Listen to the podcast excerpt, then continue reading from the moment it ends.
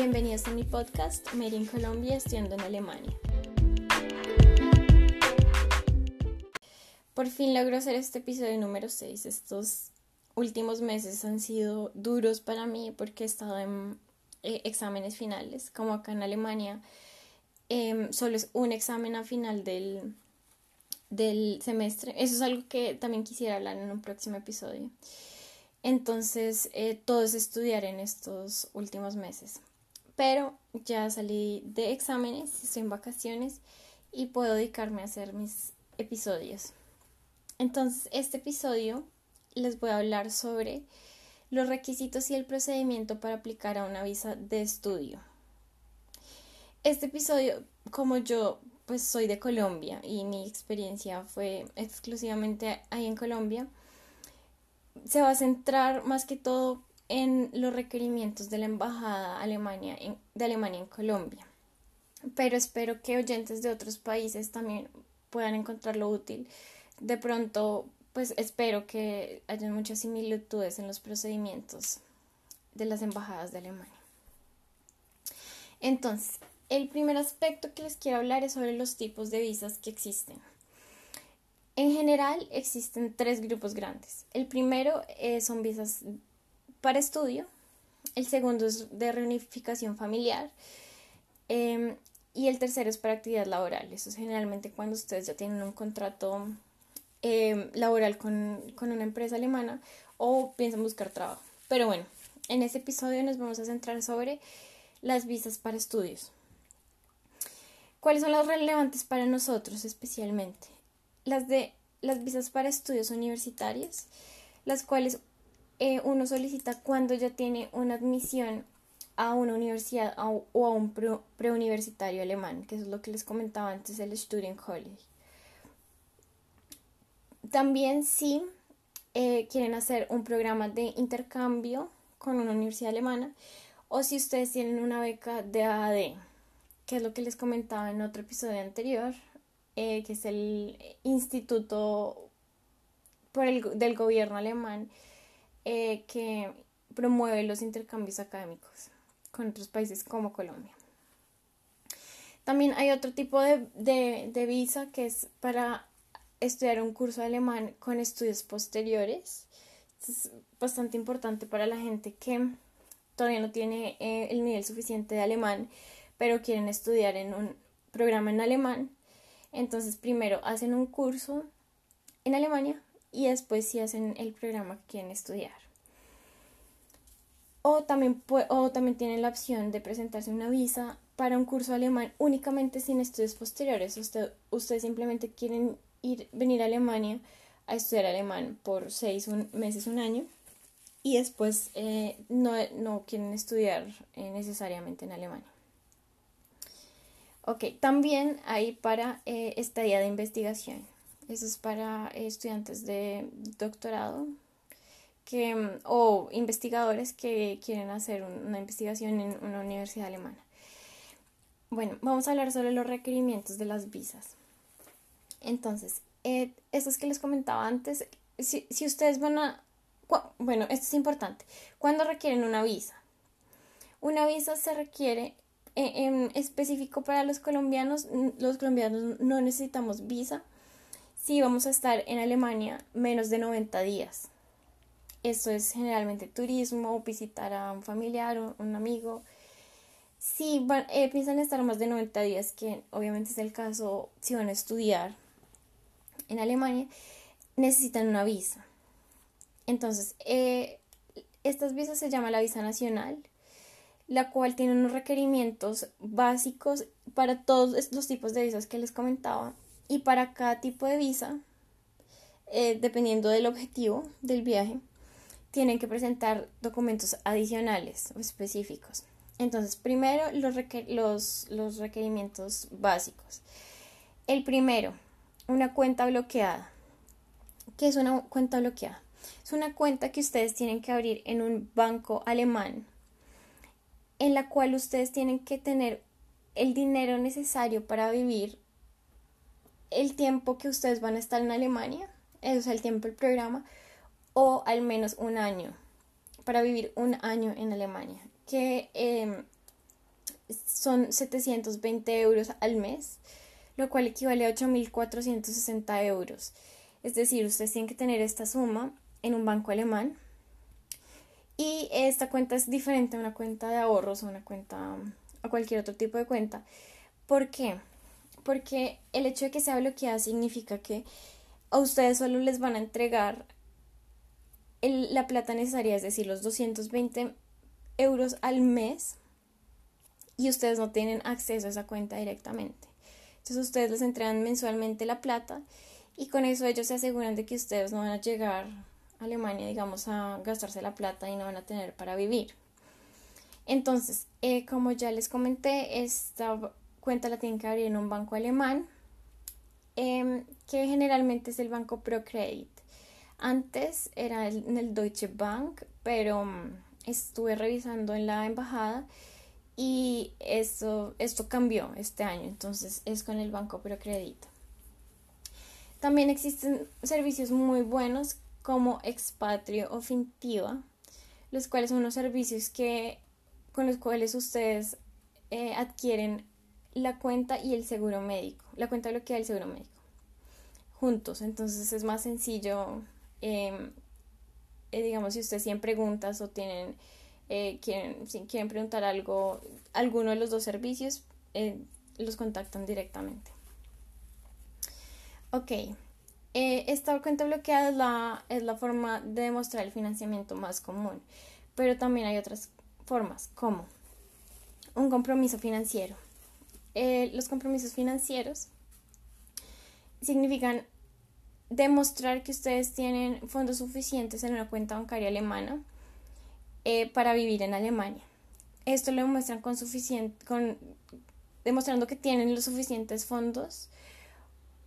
Eh, y eso es con los extractos bancarios, pero entonces ustedes tienen que demostrar que esta cuenta existe desde hace tiempo y que ustedes por algún motivo eh, tienen un salario en, eh, reciben un salario en euros en una cuenta alemana. No sé, eh, puede ser también que ustedes tengan un familiar el cual los va a mm, respaldar económicamente en su, en, en su estancia en Alemania. Entonces esa persona puede, puede firmar el, el, el compromiso financiero. Entonces, eso es menos común que la cuenta bloqueada. Generalmente piden la cuenta bloqueada pero digamos que es posible. Ok, entonces ahora vamos a hablar sobre el seguro médico. Este seguro médico tiene unas características especiales. Debe tener una cobertura mayor a, 300, a 30 mil euros y debe ser válido para toda la zona de Schengen. Como les comentaba antes, estos servicios de expatrio fintiva eh, les, tramitan las dos cosas, la cuenta bloqueada y el seguro médico. Yo personalmente tengo expatrio y el cual, lo el cual recomiendo. La verdad me dio muy bien. Em, me dieron, con ellos conseguí un seguro médico necesario para el viaje y después eh, em, obtuve uno con Technische Krankenkasse, que es el, el digamos, como el, el, el, seguro médico público acá, que, es, que me dio muy bien, que es como el mejor y ese eh, tiene la misma equivalencia que cualquier persona alemana, el, que los seguros de cualquier persona alemana. Entonces, em, en realidad yo lo recomiendo, esa es mi experiencia personal, pero pues debe haber muchos tipos de seguro muy buenos también. Bueno, em, los, los documentos para estas visas nacionales en general son el formulario de aplicación, el cual lo descargan de la página de la embajada, y este debe ser llenado con, deben llenarlo con cuidado porque es bastante como cascarero. Hay unas preguntas complicadas de responder y todo tiene que ser muy honesto, entonces traten de tomarse su tiempo para llenarlo. Deben presentar el, el pasaporte, diplomas, si ya tienen diplomas eh, de educación superior, el comprobante de la cuenta bloqueada que les comentaba y el comprobante del seguro médico. También tres fotos biométricas. Estas fotos biométricas em, son diferentes a las, fotos normales, entonces eh, vayan a alguno de esos sitios de, em, de, fotos para documentos y pidan exactamente estas fotos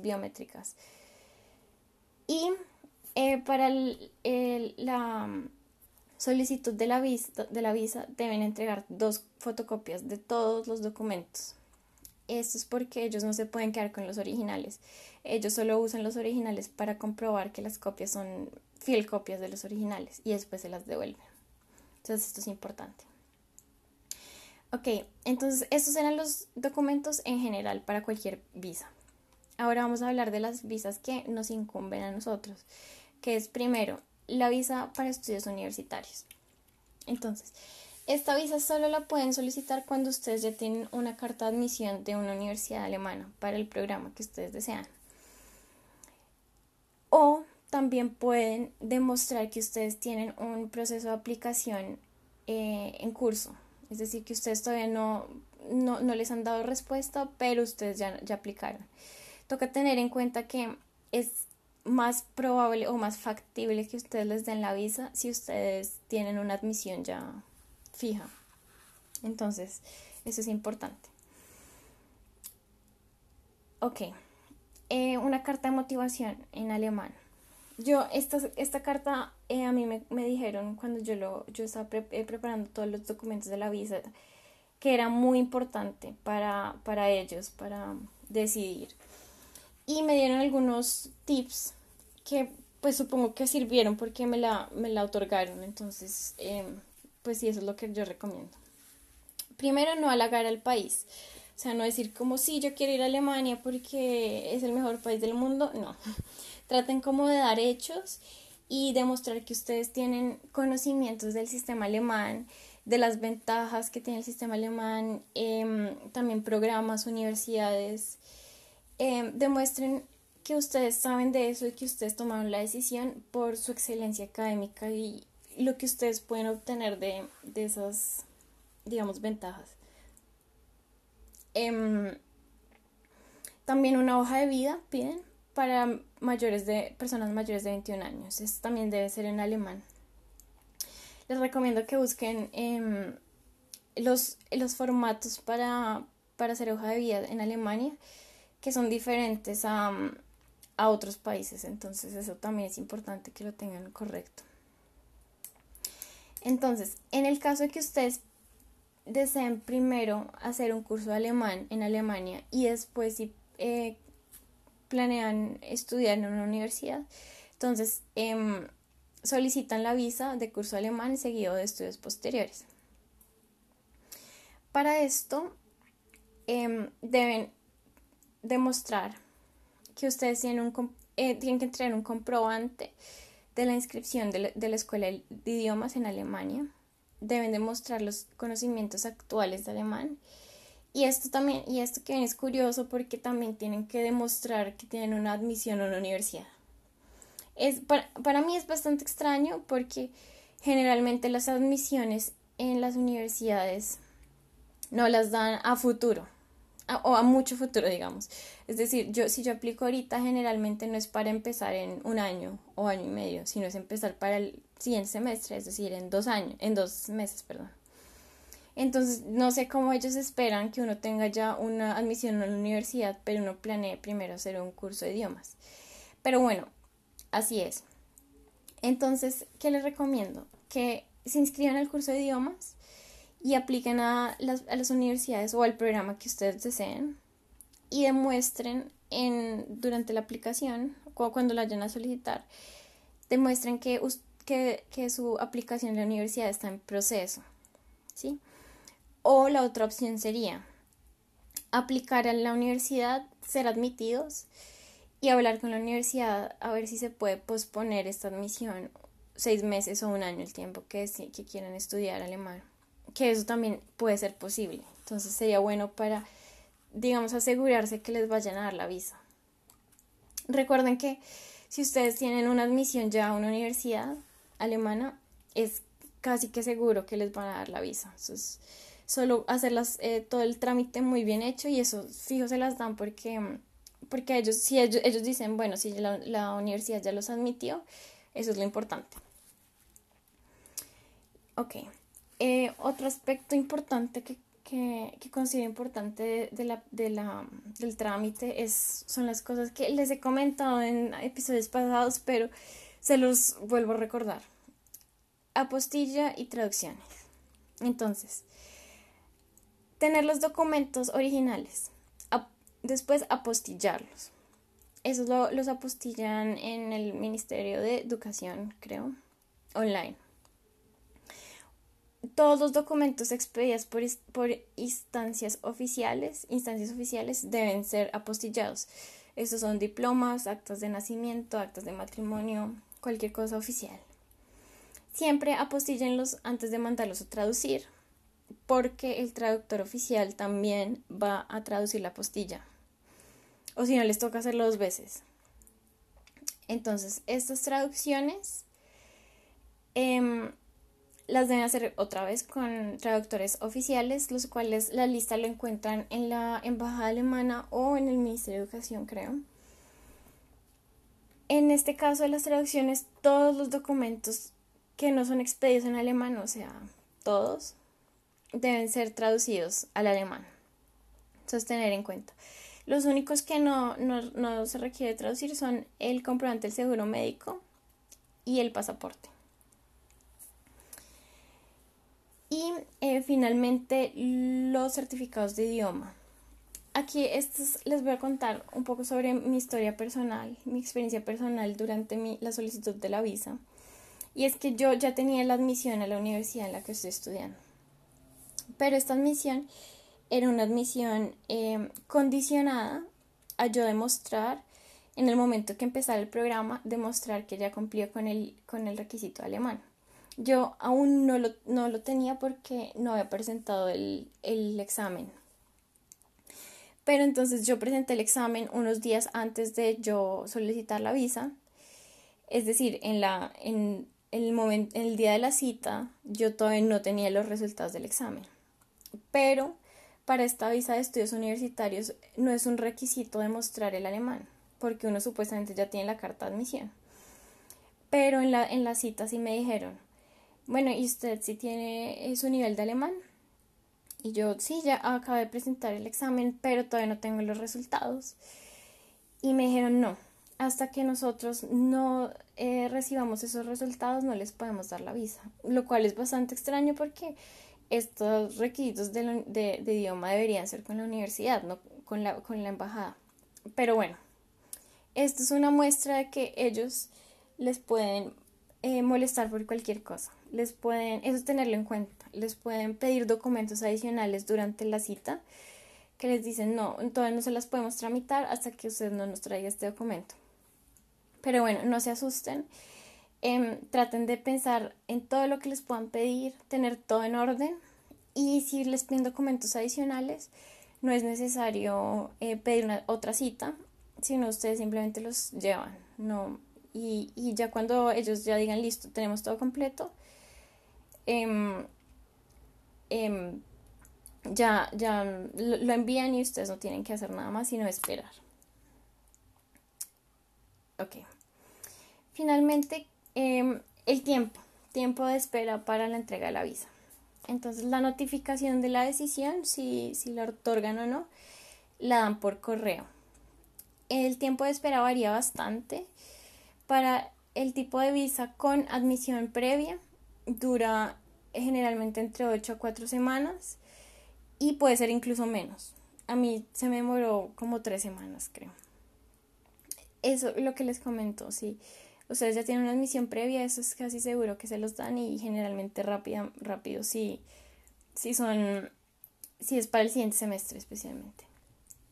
Para las em, visas para un programa con el DAD eh, son súper rápidas, son de una semana. Y otros tipos de visa, como digamos el curso alemán previo o solo curso alemán, esas sí se demoran un poco más. Esas duran hasta ocho semanas y digamos que no es tan seguro que se las den como, como con admisión previa. Entonces, si ustedes pueden primero tener una, admisión y después eh, pedir la, la, visa es mucho mejor. Digamos que ustedes tienen más, más seguridad de que se las van a dar. Una cosa que olvidé contar es el costo de la visa. Es de 75 euros, en los cuales lo pagan con efectivo tarjeta en la, en la, durante la cita. Em, como les decía antes, les pueden pedir documentos adicionales, pero em, generalmente no lo hacen. Eso a veces molestan, a veces durante la, la, cita de la visa también tener en cuenta que yo cuando fui, em, bueno, estaba nerviosa, obviamente como cuando uno está, cuando uno va, va, a pedir una visa. Y creí que era simplemente entregar los documentos, pero no, uno le, siempre le hacen como una entrevista. Le preguntan cosas que porque alemán, digamos a mí, eh, me, cuando me preguntaron que si ya tenía el nivel de alemán, me empezaron a hablar en alemán, como para probarme. Menos mal, a pesar de mi, de mi, de mis nervios, pude defenderme. Pero sí, digamos que estén preparados para cualquier cosa que les puedan preguntar y siempre decir la verdad, porque ellos digamos que lo pueden demostrar y, y es importante. Entonces, bueno, creo que ya abarqué todo lo que quería decir. Sí quería comentarlo porque mm, la verdad es que hay muy poca información al respecto y si ustedes se, se meten a la página hay como unas hojas que muestran más o menos la, la, información pero no hay nadie que a uno le responda las dudas y yo a mí me tocó ir recogiendo información por donde pudiera. Entonces eh, si ustedes tienen alguna pregunta sobre su proceso eh, sobre ah bueno otra cosa que importante las, las citas las tienen que pedir em, por, eh, en línea, en la página de la embajada. Generalmente cuando son los meses críticos, que son como agosto, septiembre, es decir, para empezar en el semestre de invierno, generalmente está todo buqueado, todo, todo lleno. Entonces, si no encuentran una cita pronta, les recomiendo em, estarse metiendo todos los días y a veces sueltan citas, entonces ustedes la cogen rápido. Eso a mí me sirvió mucho.